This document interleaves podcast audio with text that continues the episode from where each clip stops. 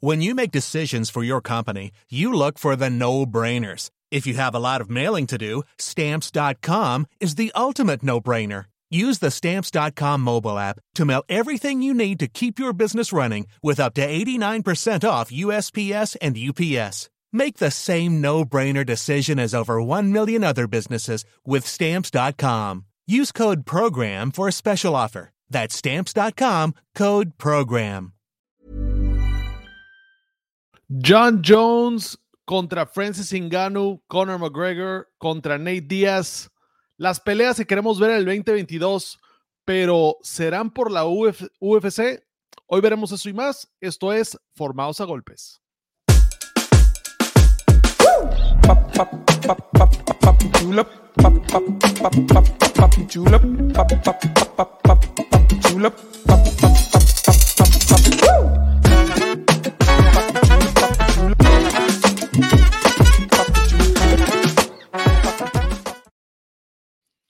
Hola amigos, bienvenidos una vez más a Formados a Golpes. Yo soy su amigo psicólogo Rafael Alcaraz y como siempre me acompaña mi amigo Gerardo Rodríguez. Gera, ¿cómo estás? ¿Qué onda, Rafa? Encantado, encantado una vez más de poder grabar Formados a Golpes y con un tema bien interesante que preparamos. ¿eh? Me, siento, me siento emocionado, estoy nervioso.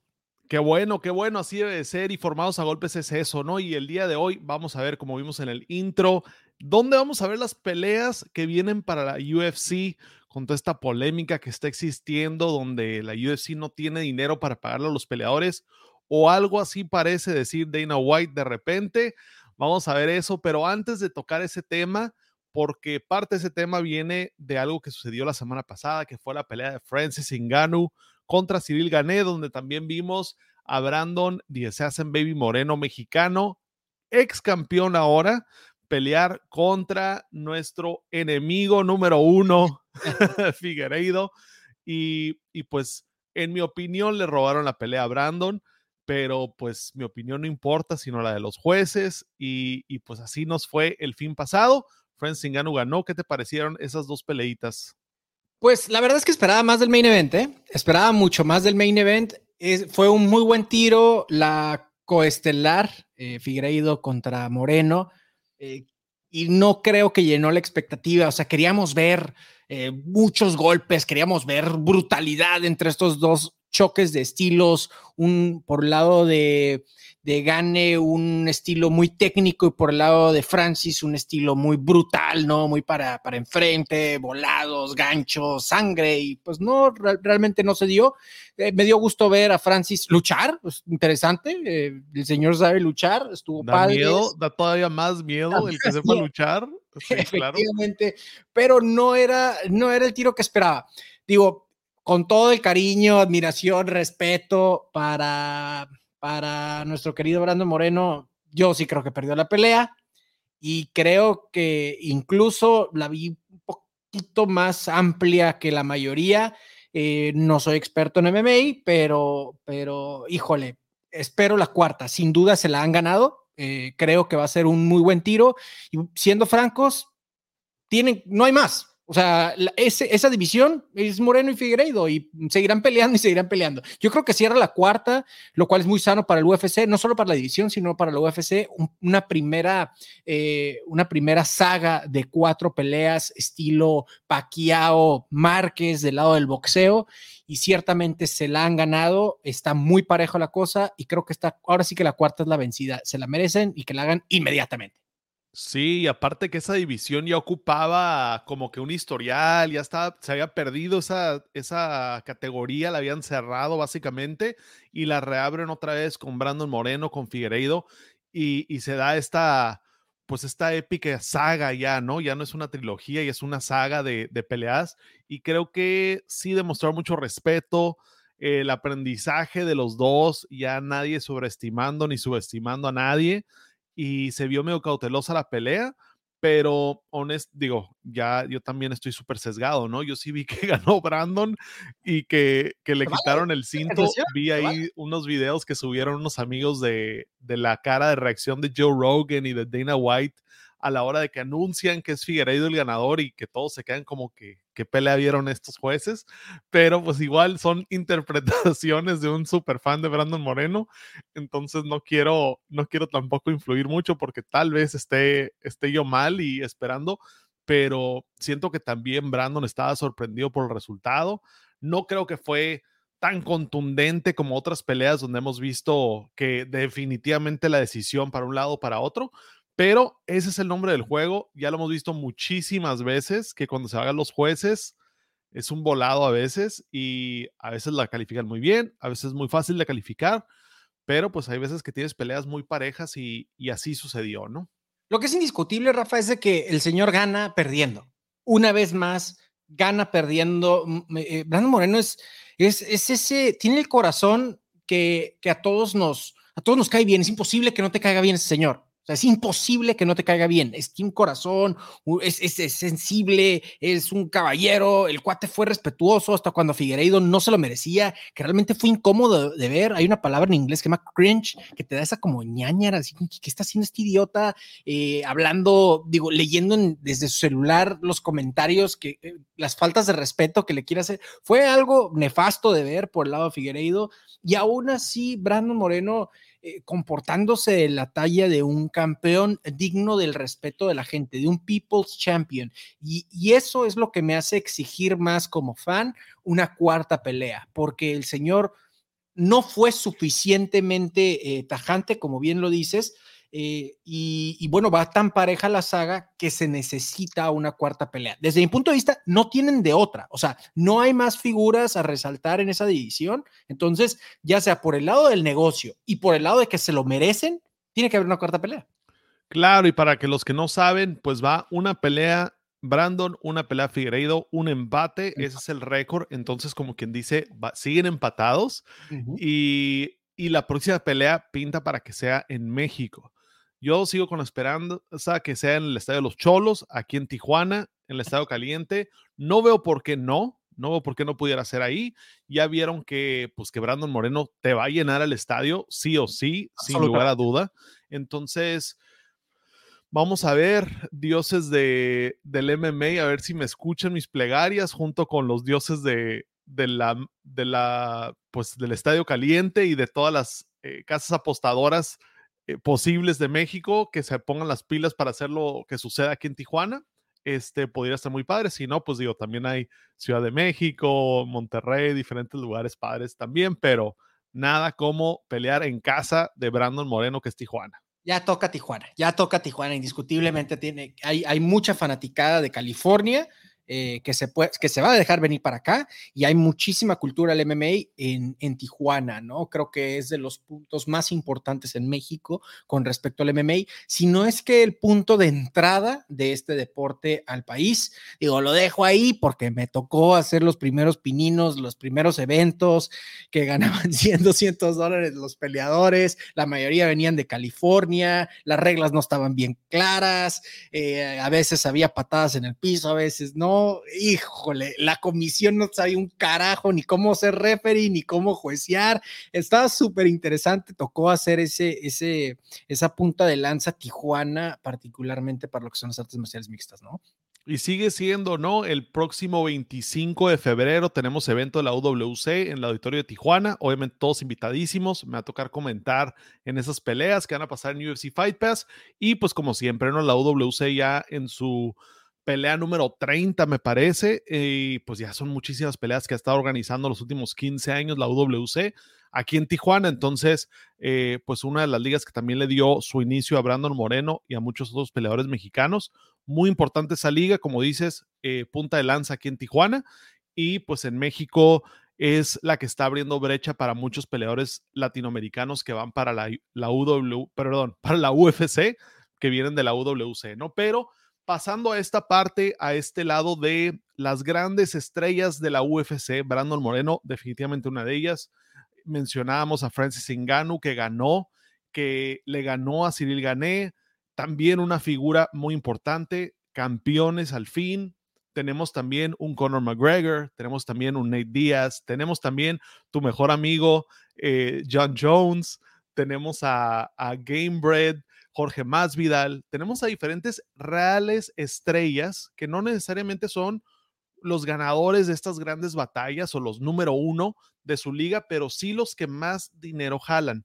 Figuras. Y es por eso que escogí el tema el día de hoy de esto, de qué va a pasar con los agentes libres y si hay alguna cabida para que estas peleas que queremos ver, que los peleadores dicen, ¿sabes qué, Dana? No te la voy a dar por lo que me vas a pagar, porque yo sé que puedo conseguir más en otros lados, ¿no? Y, con eso quiero empezar. Obviamente tengo para dónde irme, pero me encantaría escuchar cómo le das inicio a esto, qué pensaste a la hora de eh, escuchar este, este tema del que vamos a platicar el día de hoy.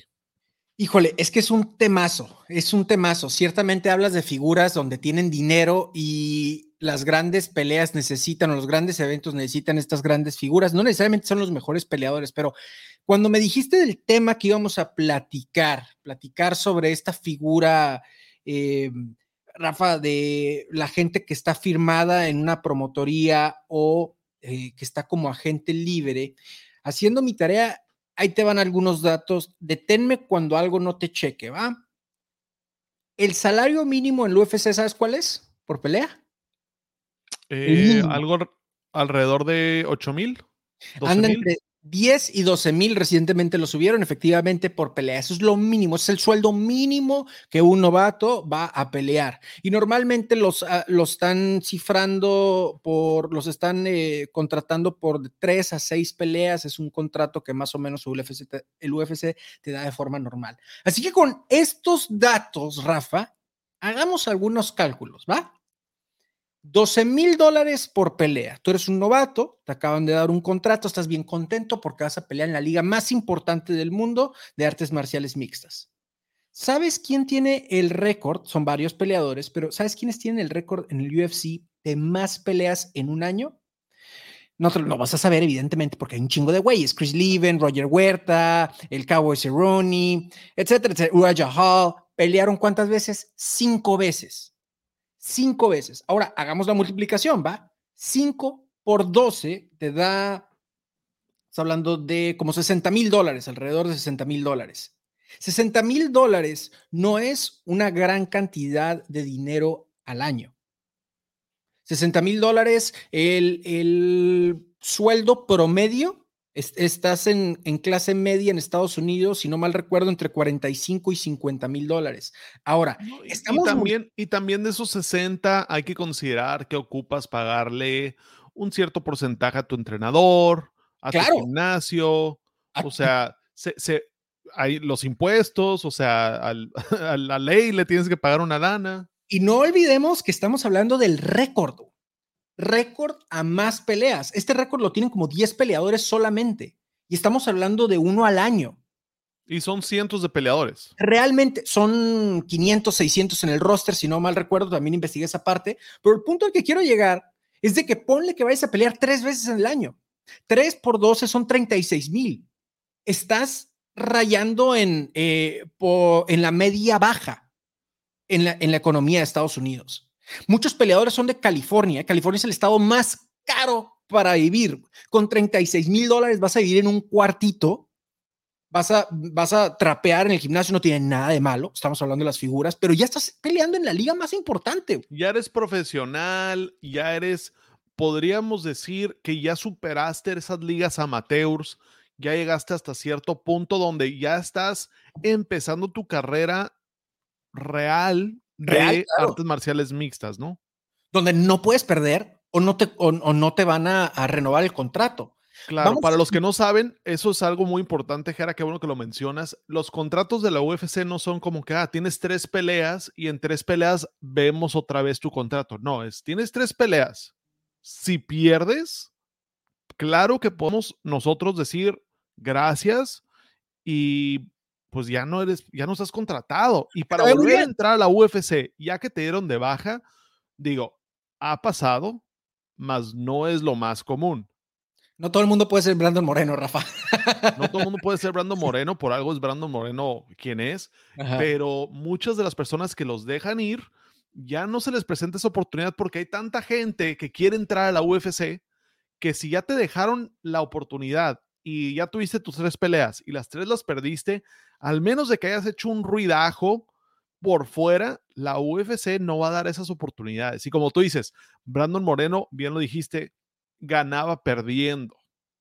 Exactamente. Pero son pocos los peleadores que hacen esto. Donde tú dices, bueno, perdió tres peleas, pero pudo haber ganado por un pelito, vamos a darle otra, ¿no?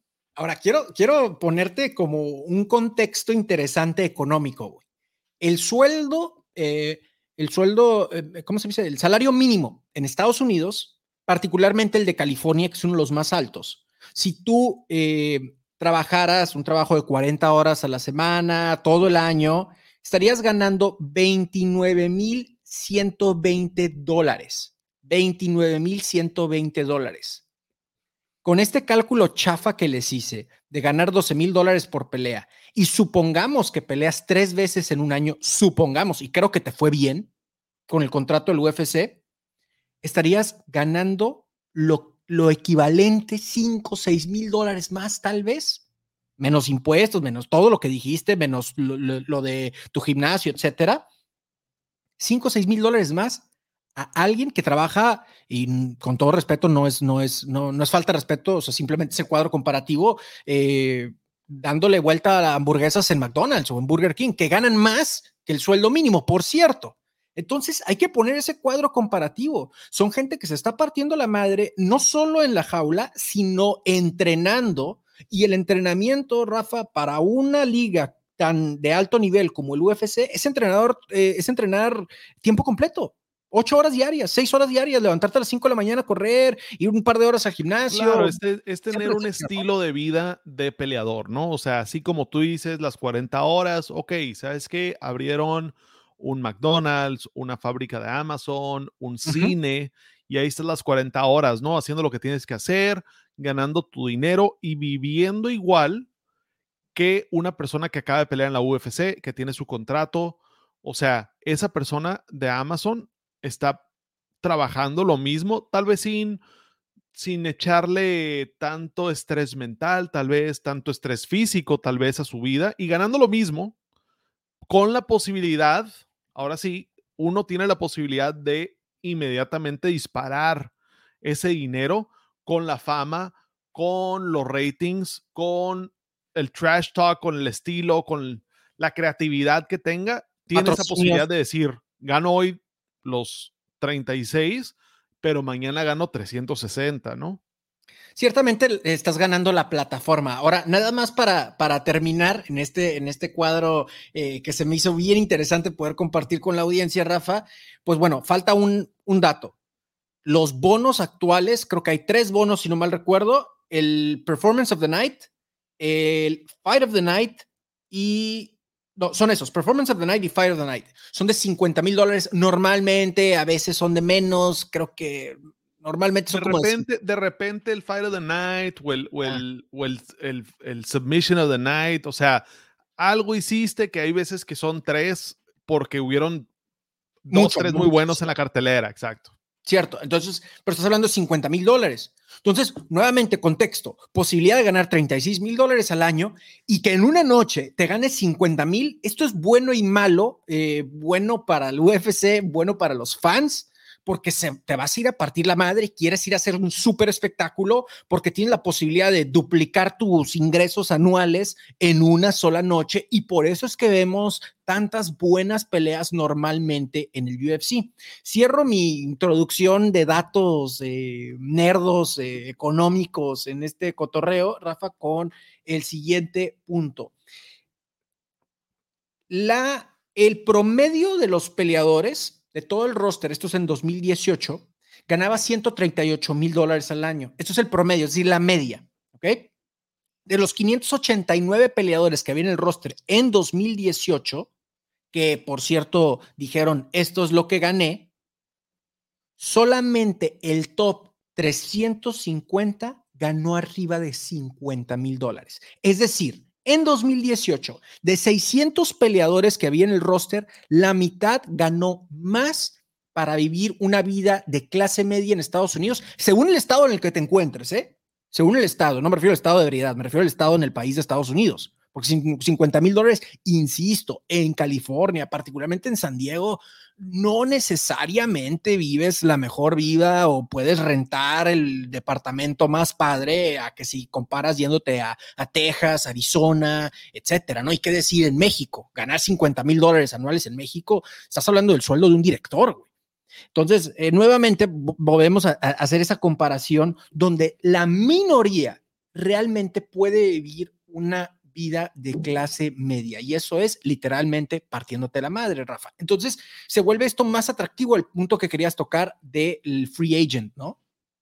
Sí, aparte también en, dentro de esta pelea, pues hay gente que se quiere superar, hay gente que no se da con una sola chamba. Tenemos el claro ejemplo de Stipe, que yo creo que el mejor campeón o el más decorado o el más que más batallas contra reales leyendas tuvo Stipe Miocic, donde él es bombero, bombero full time, o por lo menos ahorita está de full time, donde él está ganando su sueldo de bombero, está ahí sus horas de guardia y todo, aparte de entrenar para ser peleador. Y tú dices, bueno, tal vez sea una pasión, no una vocación, y, y no ocupe ser bombero, pero pues si él se retira mañana, pues él sigue chambeando, él todavía tiene. Hay otros peleadores que no tienen ese lujo. Hay muchos que están buscando patrocinios por fuera, cosa que se eliminó cuando Reebok empezó a, decir, sabes que nada más puedes ponerte mis uniformes y Reebok les daba un, un extra a los peleadores, a ciertos peleadores, no a todos, pero esto le ayudó a algunos y a otros les perjudicó horrible. Ahorita mencionabas a Cowboy Cerrone, uno de los que tiene más bonos de, de Fight of the Night de, la historia, donde pues él sí estaba ganando, pero él también estaba patrocinado por Budweiser, por, eh, creo que era algo Farm, que eran unos suplementos, o sea, tenía muchos diferentes niveles de, de, de patrocinios que pues la UFC le daba, vamos a decir, unos 50, pero los patrocinadores daban unos 80 más. Claro. Y, y se los quitaron de repente fue como que la UFC dijo, ¿sabes qué? Ahora tienes que ponerte Reebok y sobre la jaula, esa noche que tú peleas, esa noche tus patrocinadores no existen aquí. Entonces, después de la pelea y hazte bolas como pueda hacer, ¿no? Entonces, esa frustración ya lo están viviendo varios peleadores donde dicen, ¿sabes qué? Ocupo mandar y hacer mi marca de salsa picante, ¿no? Tenemos el ejemplo de, de Poirier con su salsa picante, que ahora ya salió con una de whisky también, ¿no? Ya, ya tiene su propia marca de whisky. Conor McGregor igual. Y tenemos diferentes, eh, pues, empresarios, emprendedores, peleadores, que empiezan a hacer sus nexos y dicen, bueno, yo ocupo moverme porque la UFC no me da suficiente, como tú decías, ¿no? Para vivir una vida de, pues soy un rockstar, a donde camino me dicen campeón y pues ¿dónde está? ¿Dónde está ese Mercedes de ocho llantas, ¿no? Que, que, me merezco como campeón. Y creo que eso está llevando a que la UFC tenga problemas con sus más grandes estrellas. Y eso nunca es bueno porque, pues ya lo hemos visto con huelgas de la NBA, ya lo hemos visto con huelgas de la, del, del béisbol, donde las grandes estrellas dicen, oye, pues la gente voltea a ver esto por mí, no porque sea la, NFL o no porque sea la UFC, sino porque es Conor McGregor, porque es Gamebred, porque es Más Vidal, porque es John Jones, porque es Brandon Moreno en su caso, ¿no? Que dicen, oye, pues págame más. Ahora, ¿qué tanto se puede armar una pelea que todos quieren ver fuera de la UFC y que tenga éxito? Todo el año pasado lo vimos con Thriller, donde millones se metía esta gente y muchos ni eran peleadores, Jera. No, era una porquería de, evento, o sea, hay que decirlo. Deportivamente hablando, era nefasto. En cuestión de entretenimiento, muy interesante, interesantísimo. Y de eh, dinero, no nomás, no nomás de entretenimiento, sino de dinero. Yo estoy hablando de que, ok, yo como peleador quiero dar lo mejor a mi familia, me parto la madre todo el día, toda la noche, todos los días, por los últimos 20 años. Si llega una, una compañía y me dice, oye, ¿sabes qué? Te vas a poner estos gogles de realidad virtual, te vamos a pagar dos millones de dólares y pues te vas a ir a pelear, pero ya no en la UFC. Te vamos a dar nosotros no sé cuántos millones para que vengas y pelees aquí contra X persona que también tiene fama, pero ya, se acabó tu carrera en la UFC. ¿Qué, qué debe de hacer un peleador ahí? Es, es, ah, es que es la pregunta. Eh, mira, no sé. O sea, la respuesta eh, larga, hecha corta es no sé. Lo que creo yo es que la figura de agente libre que vaya retomando mayor y mayor relevancia y mayor y mayor cantidad relevancia en volumen y relevancia en calidad también, o sea, figuras grandes que decidan irse hacia la agencia libre, eso creo que puede ser muy interesante para el deporte en sí, no necesariamente para el UFC, sino para el deporte, porque a medida que tomen mayor relevancia, va a haber más promotoras que van a decir, oye, yo te pago más por lo que estás dispuesto a hacer, yo te pago más yo te doy la plataforma para que puedas jalar a tu gente, te doy un porcentaje del pay-per-view como se hace en el boxeo. Eh, mm, Floyd Mayweather revolucionó el deporte, o por lo menos la promotoría del boxeo, pidiendo un porcentaje de los pay-per-views. Oye, yo soy el que está ganando, güey, yo soy el que está vendiéndote yo soy el que está vendiendo el evento, yo soy el que está vendiendo los pagos por evento, porque chingados no me voy a llevar un porcentaje de todo lo que estoy vendiendo. Y el señor, la bolsa, eh, es decir, el, el sueldo, vaya, que se iba a llevar por pelear, se reía de eso. Era lo mínimo comparado con un porcentaje y creo que es justo cuando un vendedor forma parte de una empresa, pues se lleva que una comisión, no nada más se lleva su sueldo. Esto es lo, lo normal, vaya, en una plataforma de este tipo. De regreso al tema de, de, la agencia libre, creo que el hecho de que tome mayor y mayor relevancia va a hacer sentir más nervioso una plataforma como el UFC va a decir, a ver, señores, pues ya los vamos a empezar a tratar bien. Esto no es nuevo, se ha visto que se doblan las manitas más y más últimamente, los bonos cada vez son más altos, el, el, el, el sueldo mínimo ha ido aumentando si no mal recuerdo, el primer sueldo mínimo del UFC era 6 mil dólares, lo cual era revolucionario, Rafa, para el deporte de las artes marciales mixtas. Te lo decía hace ratito de chiste, yo, pero chiste, pero anécdota. O sea, yo participé en eventos donde los peleadores ganaban entre 200 y 500 dólares según quién ganaba. 200 o 500 dólares, güey, eso no te lleva nada, no puedes vivir de eso. Tienes que estar peleando semanas. Te paga, te paga el festejo de, de la pelea que ganaste, ¿no? Exactamente. Exactamente. Ah, bueno, pues aquí yo pago mis, mis cervecitas y se acabó. Entonces. le, invité la, le invité la comida a mi entrenador y a, la familia que me echó porras y las medicinas para el dolor y vámonos. Y vámonos. Entonces, ese, ese es mi punto de vista, Rafa. ¿Cómo lo ves tú desde tu lado? Desde mi lado se me hace preocupante, se me hace preocupante el tener una sola liga que traiga este monopolio de los peleadores, los mejores peleadores del mundo y que estén mal pagados porque eso hace que pues pueda haber una huelga, que se puedan unificar y decir, ¿sabes qué? Pues no voy a pelear y de repente tienes a gente que un año o seis meses ya no peleó y se oxidan, le baja el nivel del deporte. Creo que en los mejores deportes ves el mejor talento cuando están mejor pagados. O sea, hay muchos, eh, pues que podrían ser increíbles peleadores que el día de hoy juegan a nivel profesional, básquetbol o fútbol americano, porque pues ahí está el dinero y porque una beca de universidad, pues me la va a pagar el fútbol americano y no el kickbox o no el jiu-jitsu. Y, y se van por ese lado, gente muy inteligente, muy atlética, y pues ves la evolución de otros deportes porque hay dinero detrás, ¿no? Y, y creo que de alguna manera la popularidad que están viendo estos peleadores donde dicen, oye, pues yo tengo 3 millones de seguidores y yo posteo una cosa con una, con una chamarra y de repente me cae más lana que lo que hice en todos mis últimos seis meses de campamento y, y peleando y dándome en la madre, pues, ¿cómo, ¿cómo está eso? Pues, o sea, ¿quién me está dando el dinero? ¿Soy yo el que lo produje con mis 3 millones de seguidores o fue la UFC que, que me dio permiso de tener esos 3 millones, ¿no?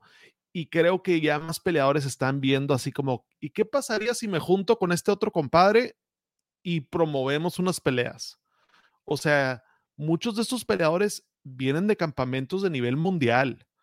Tienen otros peleadores que todavía no están firmados y que pueden decir, ¿sabes qué? Armemos una cartelera y vendamos el main event y el co-main event y nos vamos casi, casi eh, por puntos y vemos cómo nos va. Y muchos creo que están jugando el, el jueguito de, pues yo también puedo y yo también pues ya no está tan chiquito el deporte como para decir, no la podemos hacer sin la UFC. Creo que, que Bare Knuckle Boxing fue un claro ejemplo donde la gente dijo, esta es una aberración de la UFC y muchos peleadores se fueron de la UFC a pelear Bare Knuckle y les fue muy bien. Page, o sea, una figura del UFC que ya no le estaba yendo bien, o sea, en, cuestión de, de, ¿cómo se dice? estaba perdiendo sus últimas peleas, no recuerdo cuánto fue su racha. Sí, sí, sí. Pero, pero se fue y estoy citándola, dijo que irse de la UFC fue la mejor decisión que ha tomado en su vida. Entonces me imagino que porque en BKFC le empezaron a pagar más, no sé, yo no veo eso, a mí no me gusta, pero tienes un muy buen punto. O sea, si dieron cuenta de, de como figuras la fortaleza que tienen y que hay un mercado muy grande del entretenimiento violento, que es, yo quiero ver a Frank Mir, que está súper fuera de su prime, ya el señor con todo respeto, fue un grande, pero ya no tiene nada que hacer subiéndose un ring, subiéndose una jaula. Pero, ah, es Frank Mir, hay que verlo boxear. Al señor lo van a medio matar en 30 segundos, pero lo quiero ver. Entonces. No, y lo que es peor, que Frank Mir tal vez gane más en esa pelea de box que lo que ganó en su última o penúltima pelea de MMA. Y dices tú, a ver, y si yo hago lo mismo, o sea, empieza esa y se empieza a fugar el talento. Demetrius, Demetrius, Johnson se fue de la UFC, se fue a One FC con un patrocinio de Xbox. O sea, este vato está patrocinado por Microsoft. Cosa que dices tú, pero yo One FC ni lo veo. Pero en todo Asia se ve más One FC que la UFC. Entonces, los números de One FC están ridículos. Sí, sí, sí, o sea, es otro nivel. Entonces, hay otro tipo de mercado que existe en el mundo, claro. que no nada más es la UFC, y eso puede ser muy preocupante porque es talento que puede decir, ¿sabes qué? Si nos vamos los top 6 de la UFC a esta otra liga, allá sí nos van a pagar lo que estamos pidiendo y la gente va a querer ver esas seis peleas y, para, para, darle más, ahora sí que echarle más, más fueguillo, más jiribilla, Rafa, ya llegó Eagle FC a Estados Unidos, ya tuvo su primer evento y le fue muy bien y trae una figura como Khabib. Y no es como antes, no es como antes. A mí, a mí algo que no me gustaba del UFC años atrás, de hecho fue cuando tuvimos un break el UFC y yo, larga historia, pero era cuando estaba dominada por los campeones, todos eran gringos. No estoy diciendo que, que, no sean muy buenos los gringos en las artes marciales mixtas, no estoy diciendo eso, pero me llamaba mucho la atención, oye, ¿por qué? ¿Por qué casualmente todos son gringos cuando hay un enorme talento en Brasil, en Japón, en Rusia? Oye, ¿dónde están? En México en aquel entonces no, hay que decirlo, pero ¿dónde están? Y, resulta ser que ahora se ve mucho más variado, se ve mucho más, digamos, democrático en ese sentido, que grandes figuras no necesariamente son de Estados Unidos. Tienes al libra por libra Camaro Usman, eh, que el señor es, nigeriano. Eh, de Nueva Zelanda, eh, ah, Adesanya entonces, estás hablando de figuras que no, no es Estados Unidos quien está dominando. ¿Y por qué es el punto? Porque ligas que no son americanas precisamente pueden estar hablando de esto y como tú mencionas, pueden estar jalando este talento y como tú mencionabas, teniendo una fuga enorme, ¿no? Entonces, pero bueno, para ir concluyendo, ¿positivo o negativo? Yo creo que puede ser muy positivo porque hace que la UFC empiece a ser más justo. Tal vez empiecen a ver un poco más de transparencia en los números. Digo, sabemos que muchas de las peleas son pirateadas, tal vez los números a veces son maquillados de, los pay-per-views. Me encantaría saber cuánta lana realmente percibe la UFC en una noche de un evento mm. así real de Conor, donde tú digas, oye, pues, ok, pues, o sea, por eso Conor de repente su contrato es muy diferente al de todos los demás, porque pues se doblan las manos porque pues no hay de otra, ¿no? Y él es parte productor junto con la UFC del evento y llegó a ese, a ese número por, por algo él. Y otros peleadores dicen, yo también puedo. Como decíamos antes, no todo el mundo es Brandon Moreno, no todo el mundo es Conor McGregor, pero si Conor se junta con dos o tres, que de repente están del nivel, que de repente están inconformes, que la UFC les hace medio el fuchi o no les juega del todo recto, pues igual la UFC se puede ver con uno o dos eventos que, que hacen que tiemble poquito antes de que hagan algo. Y eso para mí como fan, más que bienvenido. Yo quiero que los peleadores ganen bien.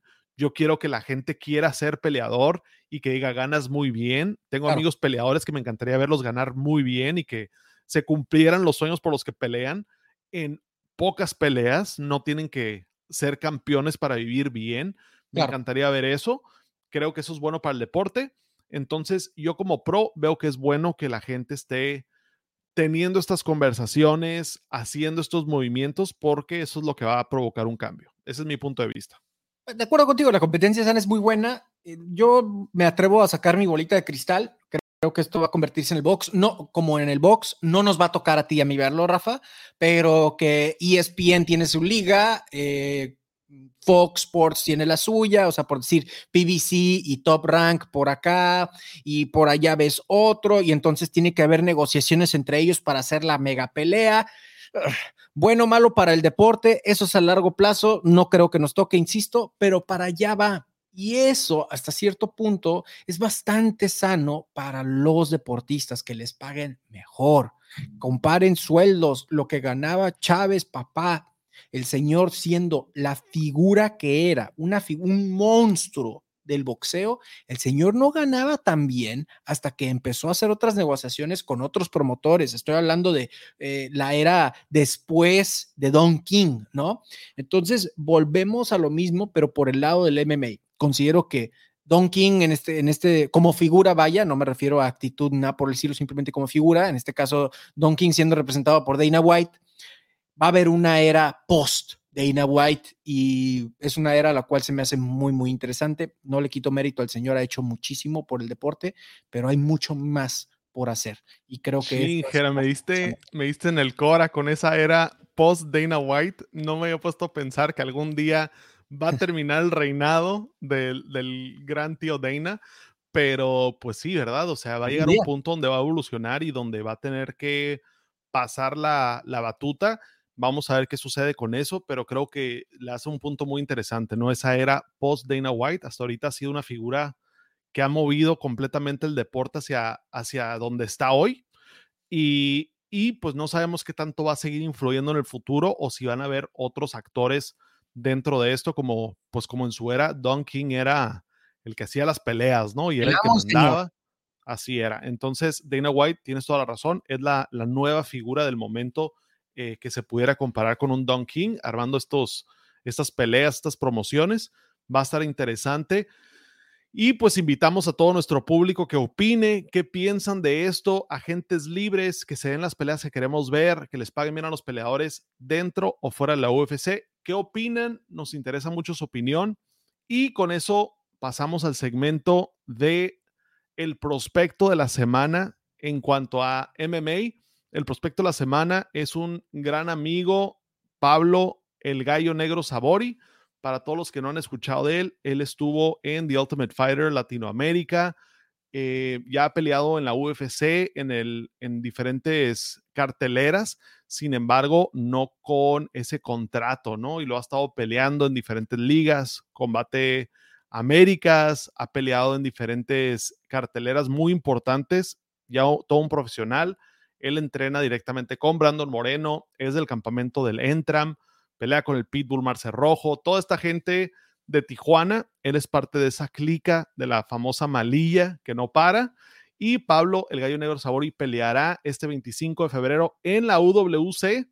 Es la coestelar y es muy prometedor este muchacho en cuanto a las peleas de artes marciales mixtas. Su estilo es muy asesino, es un demonio una vez que empieza eh, ya cerrada la jaula. Entonces, Pablo el Gallo Negro, Sabori, vayan, chequenlo ahí en todas sus redes sociales. Este es el prospecto de la semana. 25 de febrero, UWC Tijuana, va a estar nuestro amigo, nuestro buen amigo Rafa narrando las peleas. Van a pasarlas también por UFC. Em, eh, ah, ¿cómo se llama la aplicación? Maldito Fight sea. Pass. Fight Pass, así es. Y eh, ya va a haber, dijiste que era en el auditorio, así que ya va a haber gente o no? Eh, va a ser en el High Alay, perdón, me equivoqué, no va a ser en el auditorio, va a ser en el High Alay, va a ser el, el primer evento de la UWC desde que empezó la pandemia, donde ya va a ser a puerta semiabierta. Ok, ok, buenísimo, buenísimo. O sea, va a haber venta de boletos y todo. Así es, me imagino que vas a venir, ¿verdad, Jera? Depende, te vas a tomar una foto con nosotros, los simples mortales que no narramos la. Claro, pues ya sabes que lo único que hago es eso. Yo vivo para las fotos ahí con los compas, así que. Ahí lo tiene, pues si quiere tomarse foto con el buen Rafa y darle un beso, claro que sí, eh, tómese. Ah, chingado. Este, vaya, y compre su boleto y nos vemos en, en UWSO este 25 de febrero. Antes de despedir el programa, tengo que decir, eh, ya le pegaste cañón al primero con respecto al prospecto de la semana, eh, el ecuatoriano que peleó precisamente en este último evento UFC. El señor lo hizo, recuérdenos el nombre, por favor, porque lo hizo genial. Tuvo Michael Morales de Ecuador. Michael Morales se la aventó buenísima, hubo una muy buena entrevista al final. El señor, la verdad es de que sacó adelante eh, como equipo del Entram, eh, sacó adelante la noche, una muy, muy buena, muy buen desempeño por parte de este señor, que por cierto, nuestro buen amigo Rafa lo recomendó como prospecto de la semana. Solo quería hacer esa, esa acotación para que vea, Raza, que, que pues Te lo agradezco, Jera, qué bueno que te acordaste, pero sí, los prospectos de la semana aquí les echamos coco y pues son los que queremos que, que vayan a, a, verlos porque pues trae muy buena promesa, ¿no? Entonces, Michael Morales, felicidades y como, como dices, él ganó. Eh, esa noche, la verdad, su debut en la UFC ya con contrato y todo, muy buena actuación y pues la promesa de él está imparable, muchísimo potencial este, este prospecto. Pues ahí lo tienen, Raza. Rafa, despedimos el programa, nos vemos la próxima semana y el 25 de febrero ya lo tienen, anótelo por ahí. Nos vemos en Tijuana. Síganos en las diferentes redes sociales, arroba formados a golpes, ahí me encuentran como arroba cabrón de las ventas. Ahí me encuentran como psicólogo Rafa. Nos vemos, Raza. Bye. Peace.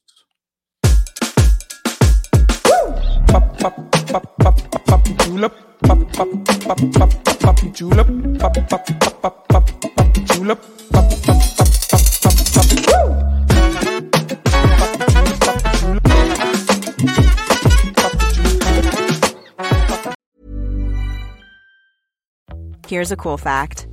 A crocodile can't stick out its tongue. Another cool fact, you can get short-term health insurance for a month or just under a year in some states.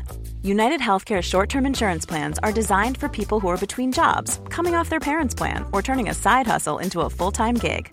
Underwritten by Golden Rule Insurance Company, they offer flexible, budget friendly coverage with access to a nationwide network of doctors and hospitals. Get more cool facts about United Healthcare short term plans at uh1.com.